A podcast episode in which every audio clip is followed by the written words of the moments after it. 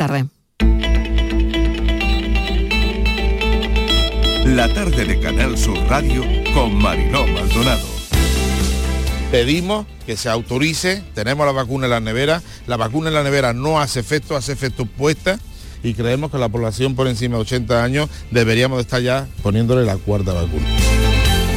A través de nuestro centro tecnológico sí que estamos intentando codificar por si hubiera habido algún tipo de infección en alguno de los terminales móviles que tenemos eh, los miembros del Consejo de Gobierno. Eso se va a realizar entre el lunes y el martes de la semana que viene, que, es el equipo más especializado. Y esperemos, y yo deseo, y evidentemente quiero confiar que no hayamos sido infectados por ninguno de esos virus que al final llevan al espionaje. Entonces, estamos ante un asunto muy grave que requiere la máxima claridad y la máxima transparencia. Mi respeto y consideración hacia su sociedad y hacia sus instituciones y mi firme voluntad de continuar avanzando en el diálogo, la negociación y el acuerdo. Porque no hay propósito más noble, meta que merezca más la pena para cualquier responsable político, crea en lo que crea y represente las ideologías que represente, que construir convivencia. Lo que ha pasado esta semana en la política nacional, que ha afectado de una forma directa a la política catalana, es la antipolítica. Sin estabilidad no es posible mejorar nuestro entendimiento. Nos vamos a limitar en el ámbito de la actuación del Ejecutivo y del Legislativo a cumplir con la ley. Y el objetivo nosotros que seguir gobernando para el conjunto de la ciudadanía en España y agotar la legislatura frente a la inestabilidad del Partido Popular, que bien que atacan al gobierno de España, pero luego no cumplen con la ciudadanía. El deber de cualquier demócrata es pedir una investigación exhaustiva, que se conozca por qué ha sucedido y cómo ha sucedido, sobre lo que hay ahora una enorme confusión.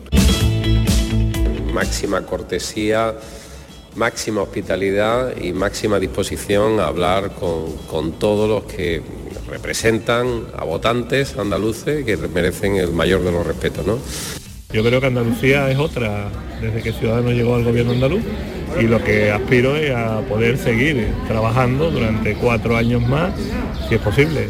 En el Partido Popular, lo he dicho muy claramente, yo siempre he ido de frente porque creo que ha sido un trabajo durante estos tres años y medio que ha dado muy buenos resultados. Ahora llega el momento de evaluar su gestión y de ver, como se ha dicho aquí, los compromisos incumplidos el PSOE de Andalucía va a ser de nuevo la fuerza política más votada y esa que le dará una alternativa a ese voto al Partido Popular, que no es más que un voto a la coalición con la ultraderecha, que es sin duda el peor escenario para Andalucía.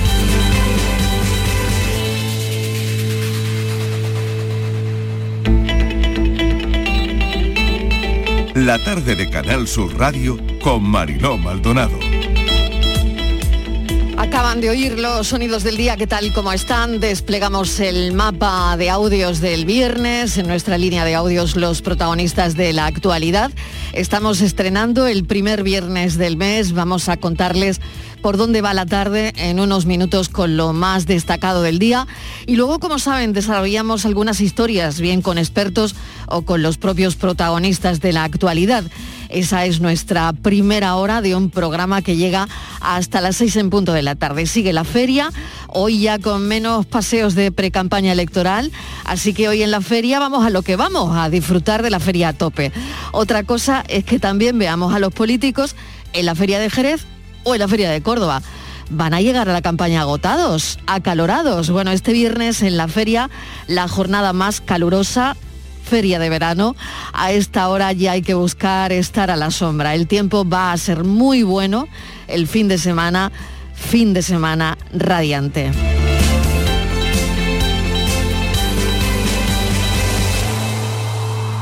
Y ya saben que a esta hora estamos muy pendientes de una explosión en el barrio de Salamanca, en Madrid, que no está muy claro si son 14, 16, 17 heridos. Ahora mismo bailan los números, los datos. Eh, parece que hay cuatro traslados al hospital y uno grave, como les digo.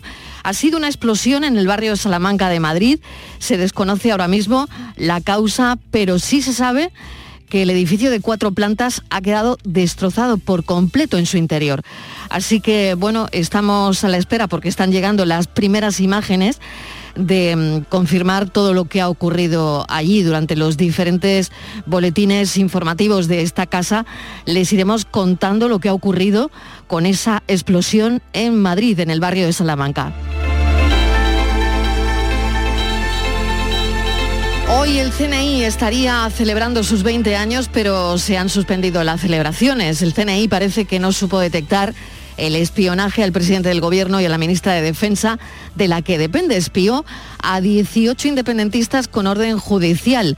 La moción secreta ayer fue menos secreta, o por lo menos el secreto no se mantuvo mucho tiempo, porque sabemos que en la comisión se dijo que fueron 18 espiados. El gobierno indica que no sabe nada, esto ya lo saben seguramente ya está ahora, ni si espió ni quién le espía. Pere Aragonés, presidente de la Generalitat de Cataluña, eh, es uno de los espiados, pide dimisiones al más alto nivel. Hoy se ha visto con Sánchez hace un rato en el Círculo de Economía de Cataluña. Han hablado, han hablado a micro cerrado, pero claro, nunca se sabe, ¿no? Pero han hablado a micro cerrado y mm, parece que se ha oído, hablamos. Difícil predecir cómo acabará esta historia de espías y si habrá más sorpresas. Todo es muy intrigante. Mm, si es una historia de espías no puede ser de otra manera. ¿Qué es lo que queda por saber? Bueno, pues lo que queda por saber es todo. Eh, claro, algo acabó trascendiendo ayer, pero Claro, la importancia y lo que nos preguntamos hoy en distintas redacciones de las radios, las televisiones, de los medios de comunicación, periódicos, es cómo de vulnerable es este país, ¿no? Cómo de vulnerable es el Estado, quién espía, si hay alguien espiando al margen del CNI, quién ordena o por qué se ordenan, durante cuánto tiempo, por ejemplo, ¿no? Cuántas líneas de espionajes podría haber, hay, ¿no? Hay un programa por ahí circulando que nadie sabe ni quién lo tiene, ni para qué fines lo maneja. Bueno, todo esto es complicado porque es secreto.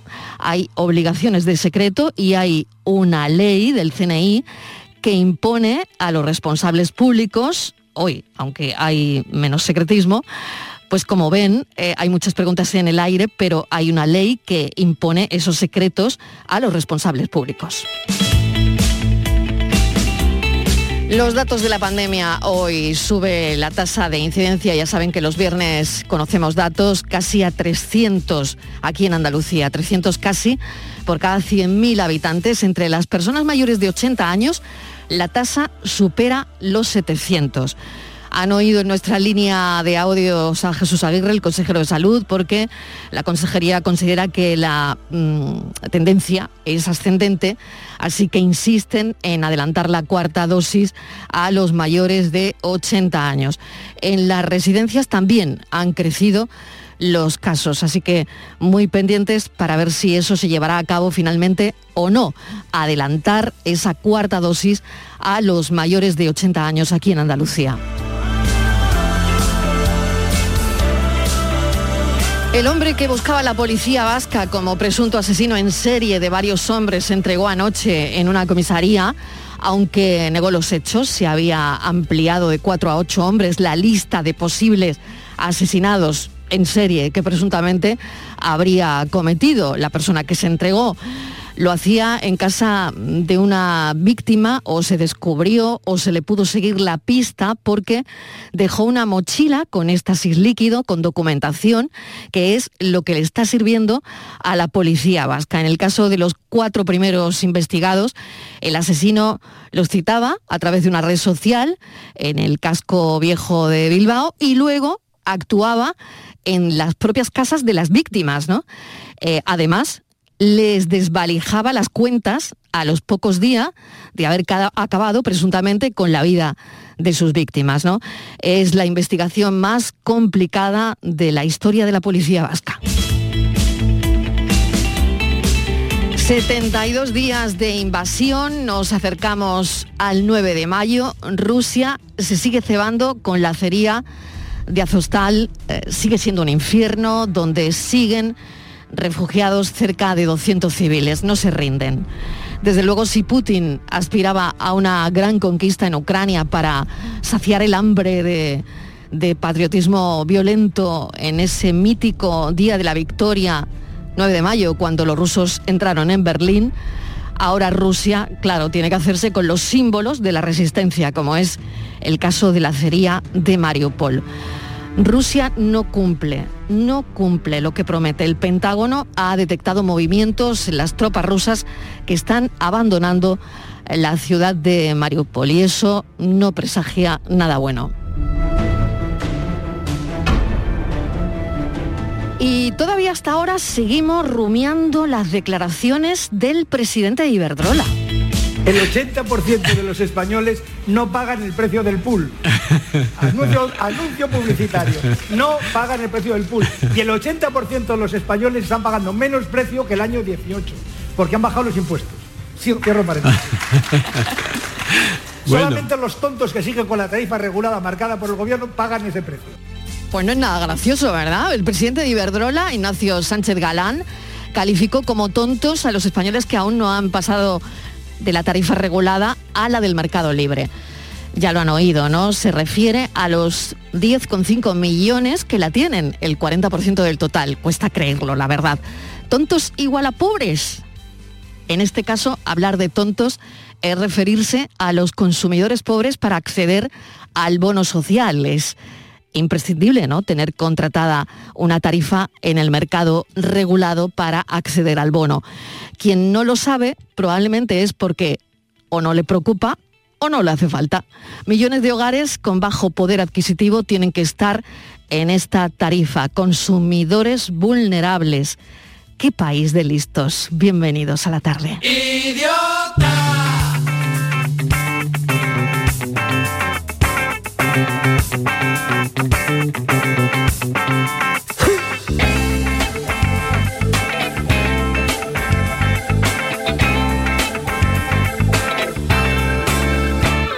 Y que mamá no te quiere, y que papá no te quiere, y que nadie, nadie te quiere.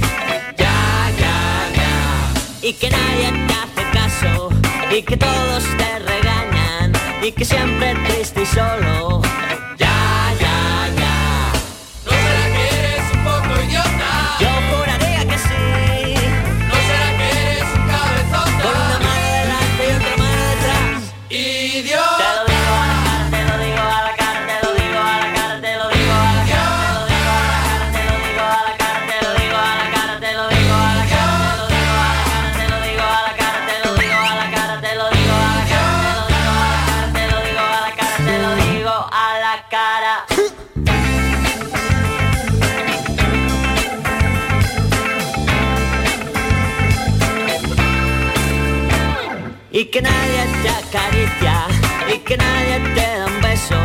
Y que nadie te la toca.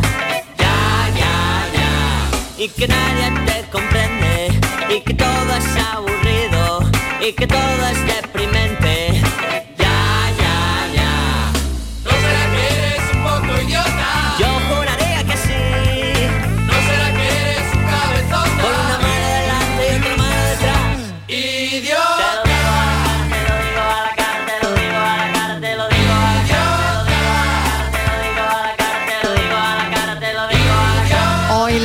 Hemos elegido de los Ronaldos para poner un poquito de ritmo a este viernes. Mesa de redacción, Estíbaliz Martínez, bienvenida. Gracias por acompañarnos una tarde más. Nos ha dejado nuestro compañero Santi Roldán, era uno de los rostros más conocidos del periodismo deportivo andaluz y su repentino fallecimiento en su casa, un infarto fulminante, nos ha dejado conmocionados a todos. Era el jefe de deportes de Canal Sur Televisión y ya ven que el viernes tiene para esta casa hoy, desde luego, su cara y su cruz. Desde aquí a todos los compañeros de deportes de esta casa, mi más sentido pésame y, y desde luego mm, ha sido un, un mazazo tremendo. Estivaliz, ¿qué tal? Bienvenida. Hola Mariló, sí, es un día, es un día muy triste porque decir adiós a un compañero y a un amigo como, como Santi es muy difícil. Yo le conocía a Mariló, mm, no tan bien como otros compañeros, pero sí lo suficiente. He compartido redacción, he compartido muchos momentos con él eh, en la redacción de deportes. Hemos escuchado a lo largo de la mañana muchísimos compañeros de esta casa, también de otros medios de comunicación, hablando de él y todo lo que se ha dicho era tal cual era él, Mariló. Él era una persona muy, muy querida, era, eh, fue jefe de deportes en Canal Sur Radio y todos le recordamos como una época muy dulce, eh, sabía gestionar muy bien, conocía muy bien los deportes, era muy trabajador, que se ha dicho ya a lo largo de, este día, eh, su voz era inconfundible, eh, una extensa trayectoria. Le escuchábamos también aquí, era jefe de deportes de la tele, había sido anteriormente de la radio, pero también estaba en, Canal Sur. Le escuchábamos en La Gran Jugada, el carrusel radiofónico que emite este, esta cadena los fines de semana y que dirige Jesús Márquez, muy bético, muy bético, un amante bético. Mm, me he pasado grandes eh, momentos divertidos con él cuando hablaba del Betis y hablaba con algún sevillista. Yo le picaba porque como sabía que era bético, cuando había algo del Sevilla me ponía de lado del Sevilla, ¿no? Pero nunca jamás se enfadaba, siempre se lo tomaba con mucho humor. Era también un gran amante del golf, Mariló. Eran sus dos grandes pasiones, el fútbol y, el golf. Y fíjate cómo era que él eh, compartía muchos momentos mmm, de su tiempo libre con sus compañeros de trabajo. Él no era el jefe, era uno más y bueno, hacían su pandilla, jugaban al gol, los habían mejores, peores, participaban en torneos para gente que empieza y, y la verdad que era una, una gran, gran persona. Eh, es un trabajador de esta casa, pues de los de siempre, Marilo. Fíjate, desde el año 1996 que empezó a formar parte de esta gran familia de, de Canal Sur. Y hace muy poquito, como te decía, él era muy, muy bético y precisamente en ese partido, en esa final de la Copa del Rey que se jugó en Sevilla, el Betis ante el Valencia, quien escuchamos retransmitiendo la final de esta Copa fue precisamente eh, a, a, el Betis. Mira, este fue un momento, vamos a escucharlo, Contando cuando había goles. Lo que vemos en el estadio de la Cartuja estaba hablando Juan Sabas, ¿no? Sí, pero ya acabé, si quieres sigo. no, no, no. Gol, gol, gol, gol, gol, gol, gol, gol, gol, gol, gol, gol. Ahí le tenías, ¿no? Era uno de los muchísimos goles que ha cantado a, a, su Betis, que imagínate cómo lo pudo celebrar. Mm. Era el equipo de sus amores, ¿no? Y consiguió cantar, esa, vio y disfrutó de esa copa. Y él era muy, muy genial a la hora de, de hablar. Él tenía muchísimos recursos, era un hombre, eh, Santi, con muchísima formación, con un humor muy especial y en una de las tertulias que hacía aquí eh, los fines de semana, la gran jugada con Jesús Márquez, él defendía a su Betis, él defendía, siempre intentaba defender a su Betis, ¿no? Y este era uno de los momentos divertidos de cómo, de lo bien que hemos pasado con él, escuchando cómo argumentaba y justificaba eh, cualquier actuación que, que hacía el Betis. En el análisis del partido, en el análisis de la temporada, hay que decir que eh, eh, en el Betis está muy claro lo que se tiene enfrente. Y creo que no despreciando la posibilidad de estar en Champions, sí saben que hay que priorizar. Y yo creo, y voy a ser un poco enigmático, que hay que leer eh, el Nuevo Testamento, irse al evangelista ¿Cómo? Juan. Juan? buscar Juan, ¿no? Juan, Juan. 18, 33, 37. Está diciendo Santi. Ya has visto, Mariló, ¿no? Ahí Hasta los propios compañeros Sí. no se lo podían creer de Sí. la originalidad en las tertulias y son muchas horas de deporte los fines de semana y era, era un gustazo tenerlo por aquí. Siempre que te veía Mariló por el pasillo, siempre te veía bien, siempre tenía una palabra cariñosa, dulce y, y no sé qué vamos a hacer sin Santi Roldán porque, ya te digo, era alguien muy querido en la profesión para todo el mundo, el mundo de la comunicación y del deporte de esta casa y de todos. Así que mm, solamente decir, Marilo, que, que se ha ido, que deja aquí una legión de compañeros, una legión de amigos y que allá donde esté, que descanse y que le seguimos queriendo. Es un año difícil, la verdad, para, para esta casa, ¿no? Eh, no hemos parado de despedir compañeros, ¿no? Este, este año, en fin. Bueno, pues un abrazo para su hijo, un abrazo para su familia y sobre todo Un abrazo para los compañeros de, de deportes de, de esta casa porque hemos perdido a nuestro compañero Santi Roldán.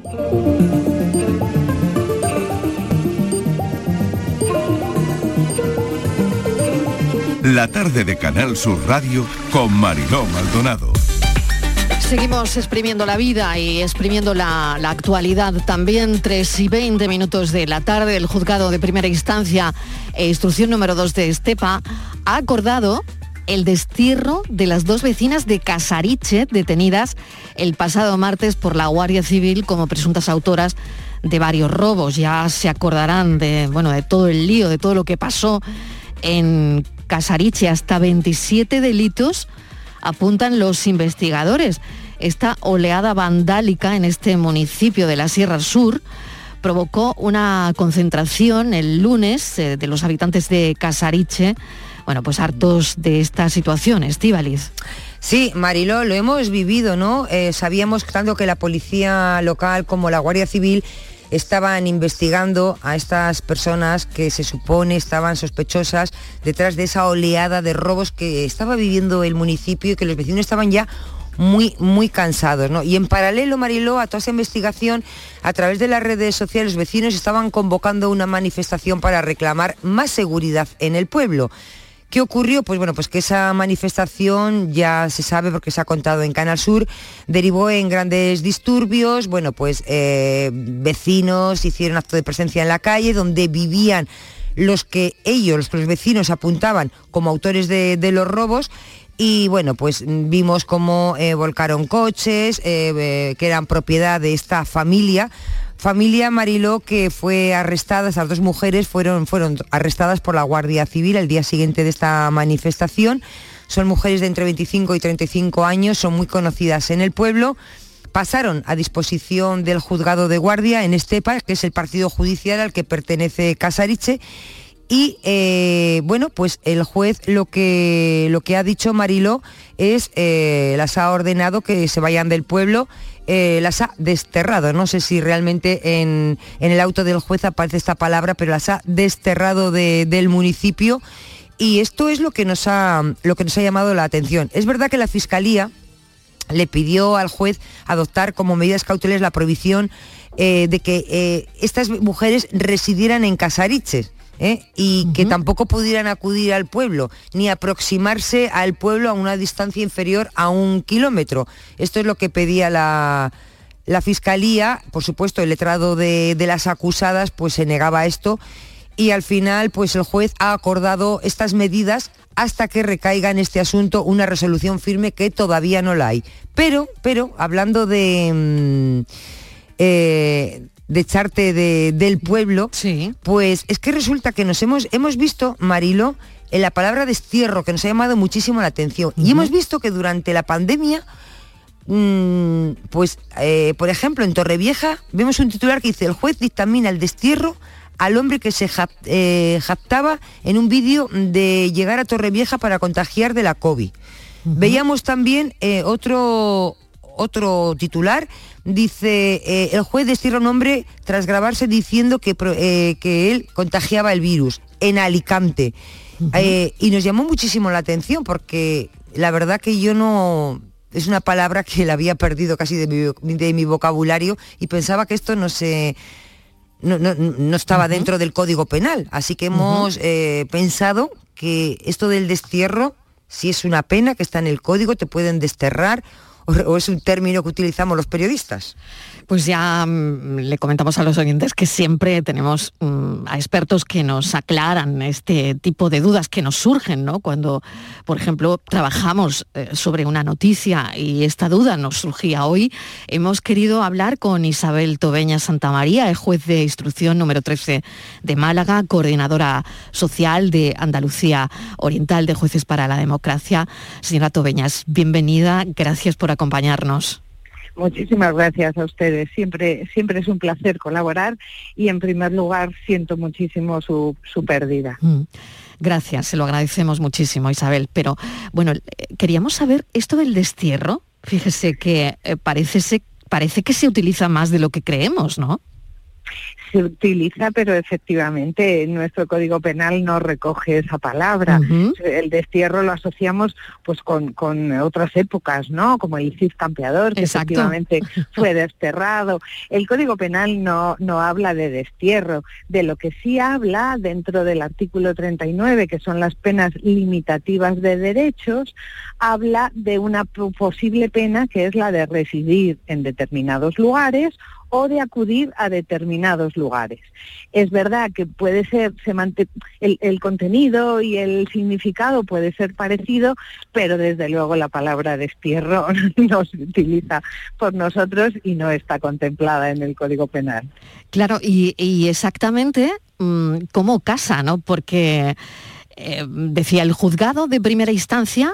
Eh, número dos, ha acordado el destierro de las dos vecinas. ¿A qué equivale? Claro. ¿A qué equivale? No. Claro. Mira, vamos a, vamos eh, para, su- Para aclararlo. que los oyentes Sí, efectivamente sí. puedan Bien. puedan tenerlo claro.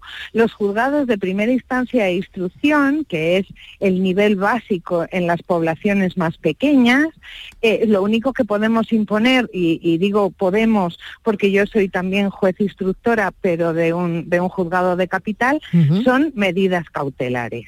¿Eso qué quiere decir? Son medidas que se acuerdan mientras dura la investigación del asunto y antes de que se juzgue los hechos.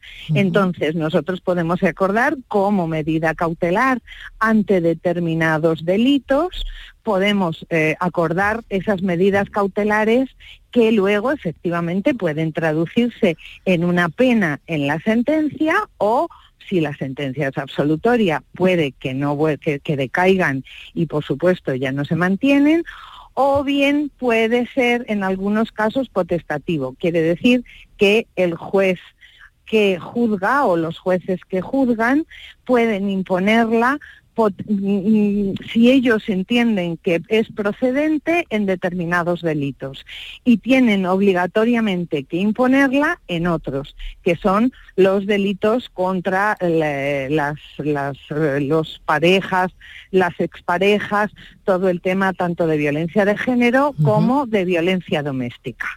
Ahí sí es forzoso imponer estas penas si hay una condena, pero no en el resto de los delitos. Es muy Lo que ha hecho la compañera de Estepa es acordar una medida cautelar, es decir, mientras dure la investigación que yo estoy llevando de estos robos que se han denunciado, prohíbo a estas señoras que residan en la localidad de Casadiche. Claro que interesante porque eso hace que bueno, no haya conflicto entre los vecinos que además mm, después de esa oleada vandálica que hubo, claro, eh, los ánimos eh, estaban Claro. caldeados, ¿no? Claro, claro. Hombre, lo utilizamos sobre, sobre todo para aquellos temas, sobre todo de violencia de género y de violencia eh, familiar, para intentar también evitar que se encone la situación, para intentar también relajar un poco la situación y teniendo en cuenta que desgraciadamente en nuestro país los, los juzgados tardamos mucho en terminar de resolver los asuntos, eso como medida cautelar. Y luego, efectivamente, por ejemplo, es absolutamente forzoso en, en condenas de este tipo, tanto violencia de género como, violen- como violencia doméstica, que eso eh, se planteó una cuestión de constitucionalidad al Tribunal Constitucional porque se entendió que no debía de ser obligatorio, sino que, como en el resto de los delitos que el Código Penal contempla que se puede imponer esta pena, que fuese un poco en base a lo que se viese en ese concreto asunto. Pero el Tribunal Constitucional decidió que era una pena constitucional y que no había ningún problema en imponerla obligatoriamente en estos delitos y así lo hacemos. En delitos contra con- de violencia de género parece una cosa absolutamente lógica, pero nos encontramos muy a menudo con delitos eh, en el ámbito doméstico, esos padres o esas madres o esos hijos o esas hijas que denuncian a sus progenitores o a sus, o a sus descendientes y que efectivamente tras el paso del tiempo mm, es duro obligarles a no poder tener contacto con ellos o a no poder residir en el lugar de las víctimas. Por eso eh, se intentó plantear, pero el Constitucional dijo que el legislador lo había hecho muy bien y que no había ningún problema y por tanto tenemos obligación de imponer esas penas. La verdad es que nos ha aclarado, nos está aclarando mucho de esta historia, porque claro, indagando esta mañana veíamos también delitos del tipo, um, bueno, personas que a lo mejor en un determinado municipio, como contaba Estivaliz hace un momento con la COVID, pasó en la pandemia, ¿no? De gente que decía contagiar al resto, ¿no? O por ejemplo, atemorizar a los vecinos de alguna manera. Y vemos que en ese ámbito sí que se utiliza mucho el destierro.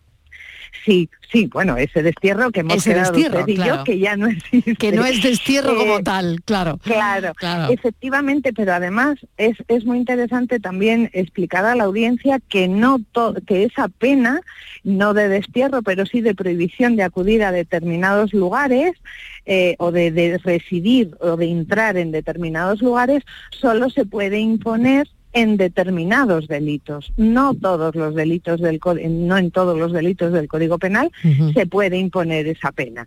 De hecho, eh, el artículo 57 del Código Penal prevé que podamos poner esa pena pues en homicidios, en aborto, en lesiones, en delitos contra la libertad, tortura, trata de seres humanos, derecho a la propia imagen, inviolabilidad del domicilio.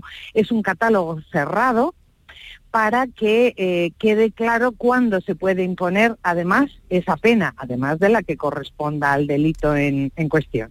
Y entonces eh, también eh, marca la duración. No podemos, tenemos una horquilla, pero no se puede imponer esa pena con una duración eh, eterna, sino que efectivamente todo eso, lógicamente, está tasado por la ley y concretamente por el Código Penal. Bien, bueno, pues Estivaliz, no sé si tienes eh, alguna Sí. duda más, alguna Hola. cuestión más. Buenas tardes, eh, Muy Isabel buenas tardes. Bueno, precisamente le quería preguntar eso, si esa prohibición de, de entrar en una ciudad, en un municipio que dictamina un juez, siempre es temporal y nunca e- puede ser definitiva. Justo le iba a preguntar eso mismo. Claro, como si se adopta como medida cautelar, es decir, como una medida mientras se investiga lo que ha ocurrido y antes del juicio, entonces tiene la duración que tiene mientras nosotros los instructores estamos trabajando. En el momento en que pasa o bien al juzgado de lo penal para juicio o bien a la audiencia provincial porque la pena porque el delito sea más grave y se enjuicie por tres compañeros o compañeras, entonces ahí sí que ya el juez tiene que volver a manifestarse sobre si se mantiene esa medida cautelar o no se mantiene. O ingresaría en como- prisión, ¿no? A lo mejor, si el delito Si se, se saltan supone. las medidas Claro. cautelares, claro, hay una previsión que dice, de hecho, por ejemplo, eh, yo lo he tenido en algunos casos de, pena, de, de medidas cautelares de alejamiento de, de familiares, lo que hemos hecho es que si vuelven a traerte a esa persona detenida porque se ha saltado la medida de alejamiento, yo sí he llegado a poner pues la prohibición de residir en el término municipal de Málaga. ¿Por qué? Porque yo veía que efectivamente se estaba saltando esa limitación y que eh, era necesario una medida más restrictiva de derechos y entonces pues les he prohibido entrar en, en Málaga donde están sus familiares y bueno pues son víctimas que estén tranquilos, claro, lógico.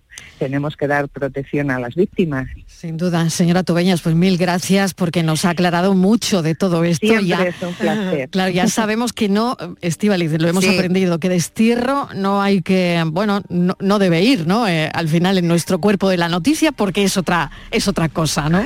Por lo Claro, menos, si lo ponemos que sea entre comillas. Exacto, exacto. Exactamente. Exacto, porque Ese entrecomillado claro, sería estupendo. Sería porque estupendo. es verdad que coloquialmente todos entendemos lo que es un destierro, pero Mm. es verdad que la ley nunca nunca cita esa palabra. No, Señora Tobeñas, mil gracias, nos ha quedado muy claro. Gracias, un saludo. Muchísimas gracias a ustedes. Un abrazo. placer. Adiós. Adiós.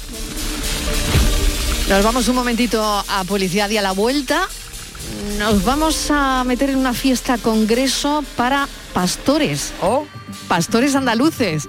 A ver qué se cuece ahí, Estivaliz, enseguida, después de la publi. La tarde de Canal Sur Radio con Mariló Maldonado. También en nuestra app y en canalsur.es.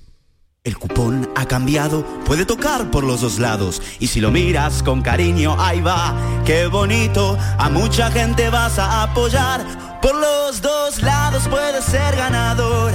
Colaborando con la gente, ilusión es mayor. Nuevo cupón diario. Ahora de lunes a jueves con premios a las primeras y a las últimas cifras. Además tiene un primer premio de 500.000 euros al contado. A todos los que jugáis a la 11, bien jugado. Juega responsablemente y solo si eres mayor de edad. Chano, ¿nos disfrazamos de factura de la luz para asustar al personal? ¡Tequilla! Con Hogar Solar ahorras tanto que eso ya no da yuyu. ¿Hogar Solar? ¡Claro! No como mi cuñado Alfonso que riega todos los días una lámpara creyendo que le va a crecer una planta fotovoltaica. Hogar Solar, la luz que te ayuda a ahorrar. Ahora mismito voy a ponerme yo la plaquita. Andalucía es un paraíso en la tierra. Un clima envidiable, una cultura milenaria, un interior enorme y riquísimo en paisajes y monumentos, con unos profesionales del turismo de referencia y una gastronomía que te va a enamorar. Destino Andalucía. Los viernes desde las seis y media de la tarde. Quédate en Canal Sur Radio, la radio de Andalucía.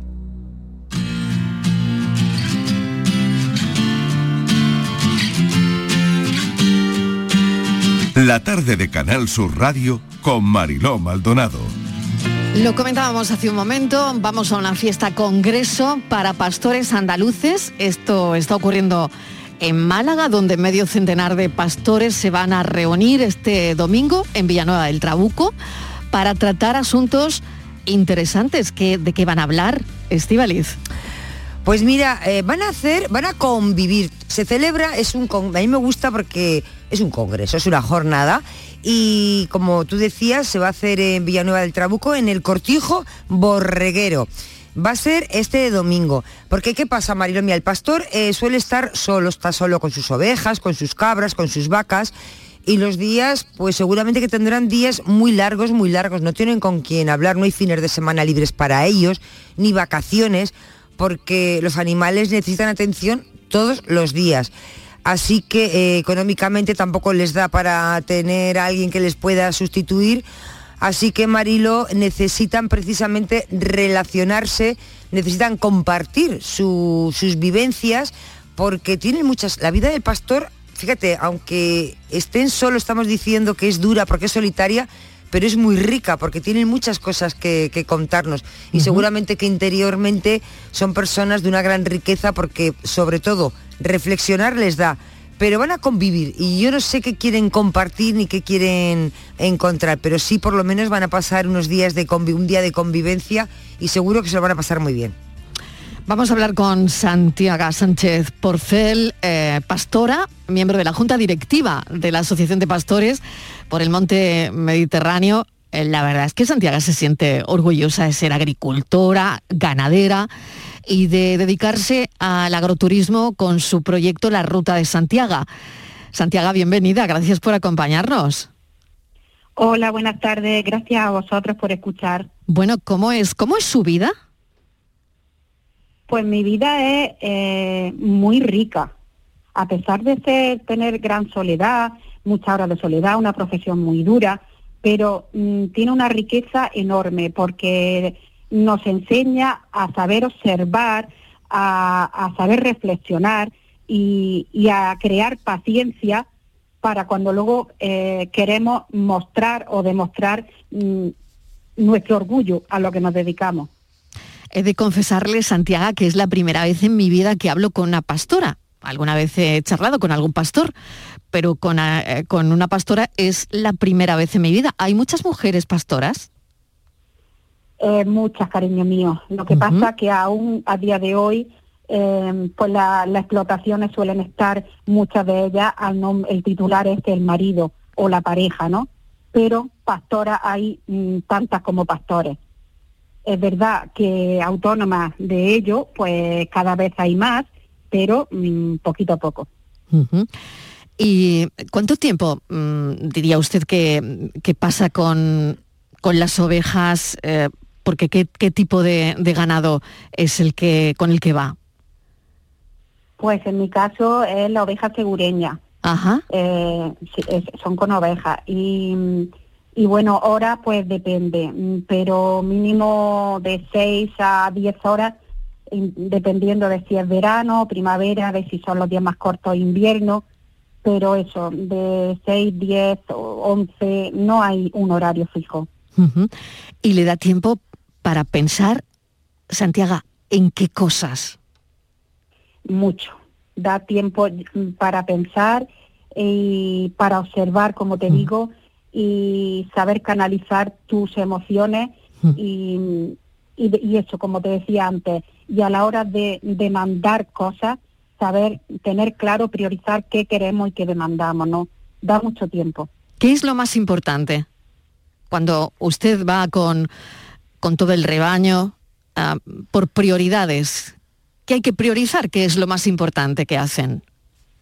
Pues mira, mm, nuestra labor es muy importante y sobre todo yo lo, cuando tengo eh, opción de, de contarlo, lo que quiero es que en la sociedad sea consciente de que la ganadería extensiva, las personas, pastores y pastoras que estamos detrás, eh, esta ganadería pastoril es clave para preservar la raza autóctona, eh, esa genética, para preservar el paisaje que ha moldeado el hombre y la ganadería, para evitar incendios tan brutales como el que aconteció en Málaga eh, hace poco, para preservar tradiciones, para proteger eh, flora, endemismo, etcétera. Todo eso y más es lo que nosotros silenciosamente estamos mm, dándole, haciendo eh, hacia toda la, para que toda la sociedad eh, lo tenga, disfrute de ello. ¿Cómo concilia Santiago con, con su vida, con tantas horas que tiene que estar pendiente del ganado?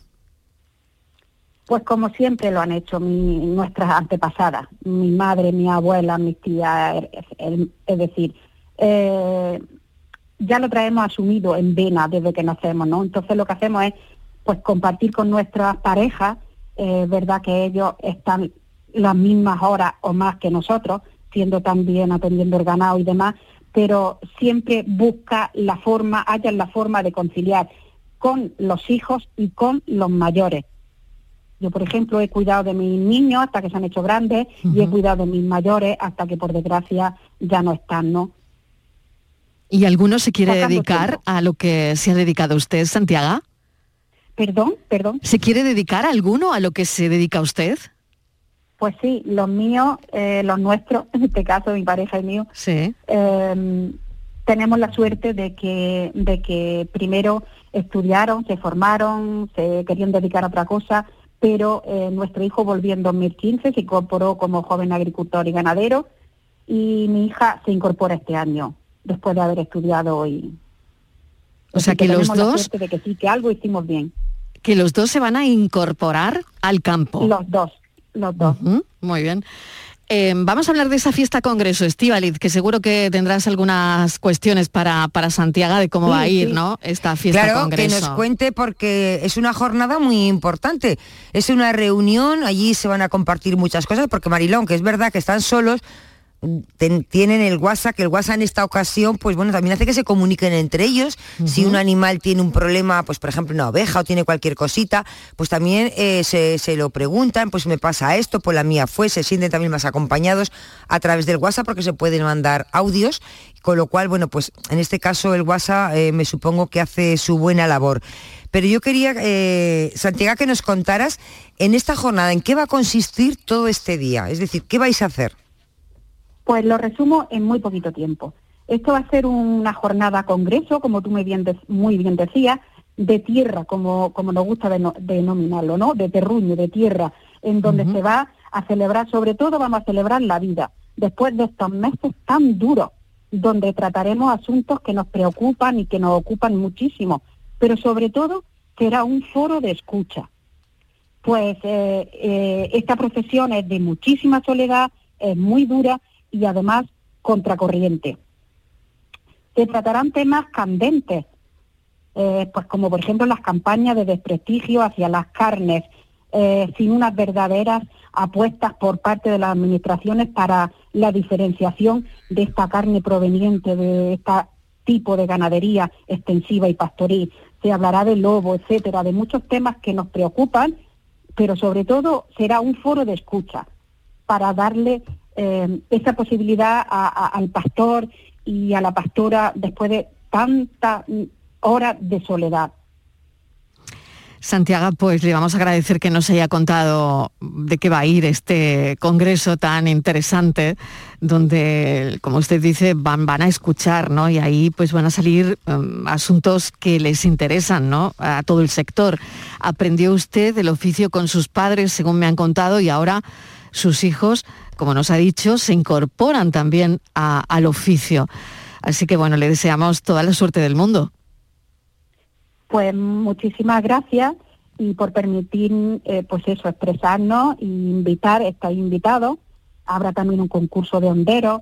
Eh, la gastronomía estará basada en productos aportados en común desde distintas zonas, pero también girará el plato eh, fuerte, estrella, en torno a donde nos vamos a reunir, Málaga, sobre, con su chivo malagueño. Se nombrará a los pastores y a la pastora del año para dignificar esa figura, etcétera, etcétera. Bueno, qué interesante. Pues que lo pasen muy bien. Muchísimas gracias. Un saludo. Un saludo, muchas gracias. Vamos con la foto del día. Francis Gómez, ¿qué tal? Bienvenido. Hola, buenas tardes Mariló. La imagen de hoy es de Paco Bonilla, fotógrafo que proviene del mundo del fotoperiodismo, ligado al diario El País desde 1991. También ha trabajado durante muchos años como freelance para EFE y la agencia Reuters desde Almería. Desde 1991 hasta 1998 trabajó para Ideal de Almería. Ha publicado también en cabeceras internacionales como The New York Times, The Guardian, Boston Globe o El Universal, entre otros. Su mirada a los temas sociales le ha hecho merecedor de distinciones como el Premio Andalucía de Migraciones 2004 por la exposición y libro Las manos del campo. Con la crisis de la prensa y de la precariedad que vive la profesión de fotoperiodista, desde 2012 se ha reinventado como fotógrafo de eventos, editorial y publicidad. Hola, eh, con esta foto de Diego Herrera Carcedo de la agencia Societe Express, eh, quiero hacer hincapié en lo que está pasando en la guerra eh, en Ucrania, de cómo las tropas, los militares no tienen compasión y están matando a civiles o con fuego de mortero como en este caso o, a través de otra mm, otra arma. Eh, me llama la atención de esta foto como los cuerpos de los civiles todavía con sus mochilas puestas y estaban intentando huir. Eh, y la verdad es que es una foto muy gráfica de, la actualidad, de lo que está pasando y de cómo eh, los civiles están siendo masacrados en una guerra que no nos queda tan lejos. Eh, en una guerra que en cualquier momento, bueno, yo creo que ni siquiera los ucranianos hace seis meses pensaban que les podía pasar algo así. Y es en parte un aviso a, a lo que está pasando en la actualidad mundial. La foto como las que nos llegan de, de allí es escalofriante, ¿no? Porque son cuerpos tumbados en el suelo, ¿no? Y además en la foto se ve un transportín de una mascota. Y lo que no sabemos es si la mascota lograría huir.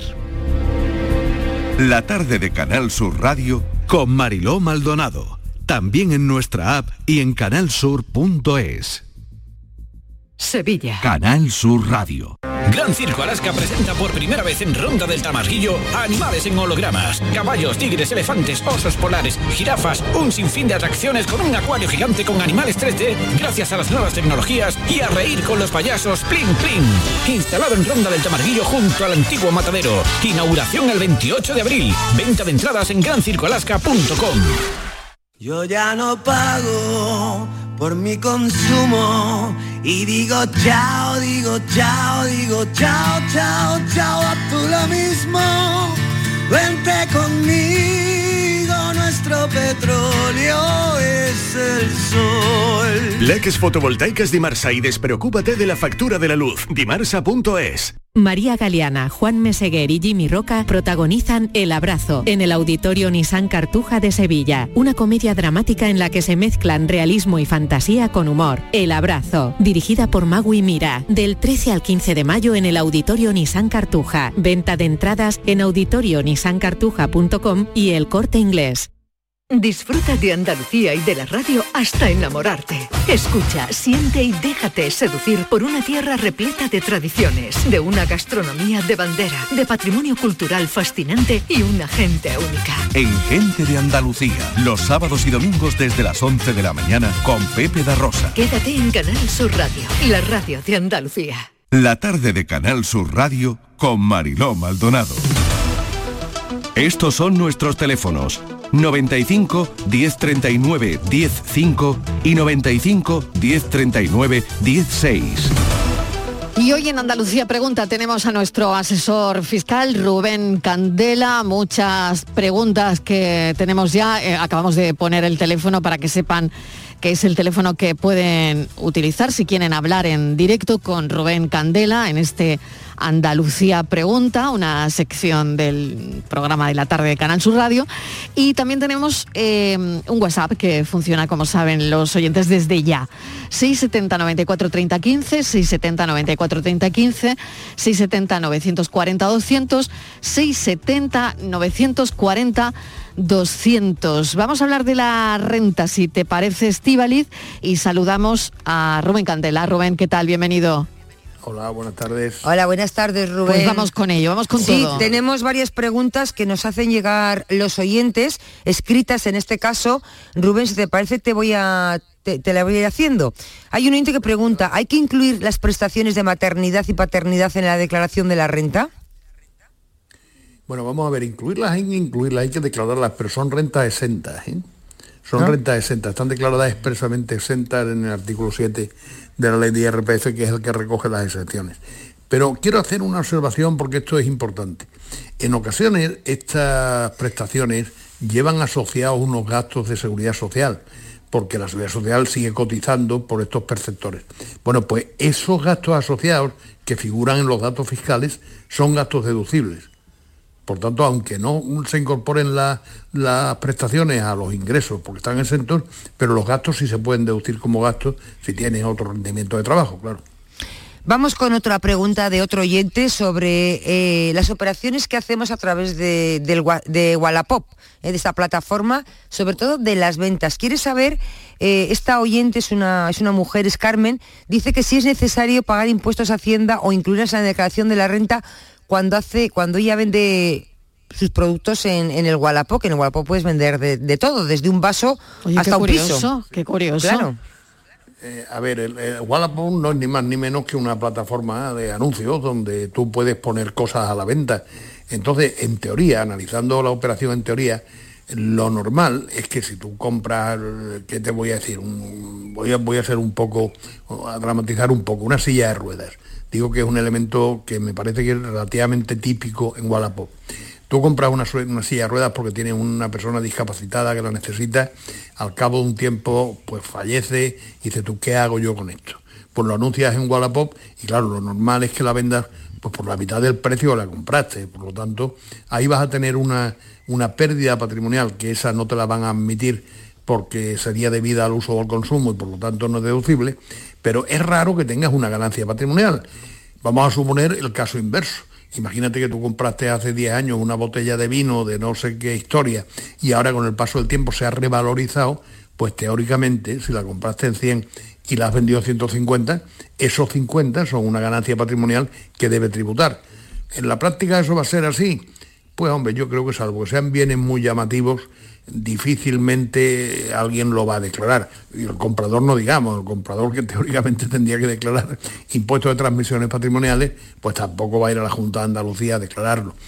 Teóricamente, ¿hay obligación? Si hay ganancia, sí. En la práctica, muy difícil. Vamos con otra Pues pregunta. venga, un segundito porque Sí. tengo una llamada de José de Sevilla. José, bienvenido, ¿qué tal? Buenas tardes. Hola, buenas tardes. Adelante, cuéntenos. Eh, sí, mire, eh, la ayuda que perciben las madres, eh, por, eh, una ayuda que hay por madre trabajadora, ¿eso hay que declararlo en el ejercicio? Hombre, eso, eh, estamos hablando de las prestaciones de maternidad que estábamos comentando hace un momento. Mm, Creo que sí, es una hija mía que ha pedido, o sea, ha solicitado una ayuda por madre trabajadora y creo, creo que se la van a, según me ha dicho ella, que la verdad es que no lo sé con certeza, que la, que la va a recibir cuando haga la declaración en esa mismo, en esa misma declaración le, le entregan ese dinero. No, en esa misma declaración lo veo difícil. Pero vamos, en cualquier caso eso no le afectaría este año porque ahora nos estamos refiriendo a Claro. lo de 2021. Es decir, que si hubiera alguna obligación, pues sería ya para el año que viene y habría que ver porque la redacción que da el, el- concretamente esto, esto me parece que era la letra H del artículo 7 de- del IRPF, que es el que recoge las, las exenciones, remite a la- las prestaciones por maternidad, paternidad, etcétera, recogidas en la ley no sé qué de la seguridad social. Con lo cual habría que ver si esta prestación de la que usted me está hablando está recogida en esa ley, en cuyo caso estaría exenta. Yo creo que lo más probable es que lo esté, pero no obstante, a ver si de aquí a, a que llegue el plazo de declaración del año que viene, pues tenemos las ideas claras acerca de qué tipo de ayuda es y lo podríamos precisar más. Vale. Muy bien. Pues, bien, eh, pues nada, un abrazo. Muchísimas gracias. Eh, vamos a seguir con lo que planteaba Estíbaliz. Vamos con ello, Estíbaliz. Sí, además es una pregunta de un, en este caso de un caballero, de un oyente, que además responde a una serie de mitos que quiero hablar con, con Rubén, mitos falsos sobre la declaración de la renta, cosas que nos creemos que son ciertas y no lo son. Precisamente, eh, el borrador que te manda Hacienda con tu declaración siempre es correcto. Eso, y, y pregunta a un oyente, ¿hay que revisar ese borrador de la renta que te manda Hacienda antes de reenviárselo? Esto suene autobombo. El primero que dijo en España que el borrador de Hacienda estaba cargado de errores y en aquel momento lo estaba, fue servidor en el año 2004. En el año 2004, que fue el primer año en que salió el borrador, era yo presidente de la Asociación de Asesores Fiscales, analizamos el borrador y vimos que tenía errores, omisiones, lo publicamos, alguna prensa fue sensacionalista, lo cual motivó pues, una llamada de la agencia tributaria diciéndome, oye, pásate por aquí y hablamos, ¿no?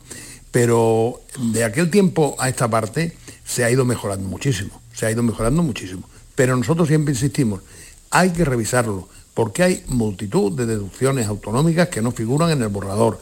Hay circunstancias y algunas de bastante importancia, como por ejemplo el que hasta el año pasado en muchos casos, cuando un autónomo pagaba autónomo por ser administrador de una sociedad, pagaba cuota autónomo y no le salía en el borrador. Y, y eso podía dar diferencias a ingresar de mil o mil y pico euros, una cifra importante. Entonces nuestra, nuestra recomendación siempre, mire usted, si usted recibe el borrador, compruebe a ver si está todo, lo bueno y lo malo, porque a lo mejor ha vendido usted algo y ha ganado dinero y no está recogido en el borrador. Bueno, pues si no lo declara, aunque no esté en el borrador, le van a sancionar. Entonces planteese usted, decir, oiga, aquí se les ha olvidado meter el que yo vendí un piso y que no aparece aquí. Pues revíselo antes de confirmarlo. Vamos con otra Venga. otro, otro mito. Último, Se dice, minutos. vale, eh, si tienes dos pagadores o más, tienes que pagar más Hacienda. No. No, Eso esto es falso también. Otro mito, otro mito.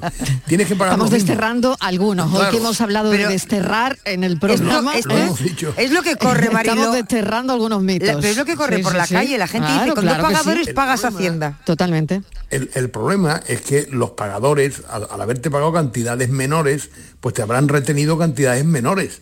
Y entonces, como consecuencia de eso, cuando llegue la declaración de la renta, restarás las retenciones que son menores y te puede salir cuota positiva. Pero tú pagas lo mismo, tengas un pagador o tengas dos. Unas veces los pagos a cuenta y otras veces al hacer la declaración. Muy bien. Pues Rubén, eh, esto, esto da para mucho. Podríamos estar aquí toda la tarde hablando, de, hablando de todo esto, ¿no? Pero bueno, es viernes, ¿ha habido feria? O fíjate, tenemos la de Jerez, eh, ya los últimos, mm, bueno, todavía le queda la feria de abril de Sevilla, mm, los patios, en fin, no lo sé si vas a ir alguna. No, servidor No. de momento está recluido aquí en Málaga. Mi hija se fue a la feria de Sevilla Sí. con tan buena suerte que al día siguiente de llegar dio positivo. En Vaya. COVID. Tan buena suerte. pasando Tan buena suerte, dice el padre. casita, Está pasando- con una, con una amiga. o sea que Está pasando la feria ha- en casa. Ha tenido mala suerte. ¿qué le vamos a Ay, hacer? Pues sí, la verdad es que Ay, sí. el padre que Ay, dice que suerte tuvo, que la tuvo que volver para casa. Madre mía. Total, que nada, Rubén, tú te guardas en casa un poquito, ¿no? Si Dios quiere, sí. Muy bien. Bueno, que tengas buen fin de semana. Gracias por todo como siempre y volveremos a darle el viernes que viene al, tema de, la renta. Un abrazo, enorme, cuídate mucho. Igualmente. Estíbaliz, vea por el café. Vale, voy. Enseguida nos tomamos el nuestro, ¿vale? Venga. Y ya saben que estamos muy pendientes de las noticias porque parece que los bomberos buscan a dos operarios que trabajaban en el edificio que ha sufrido una explosión en Madrid, en el barrio de Salamanca. Así que ahora seguro que tenemos más información.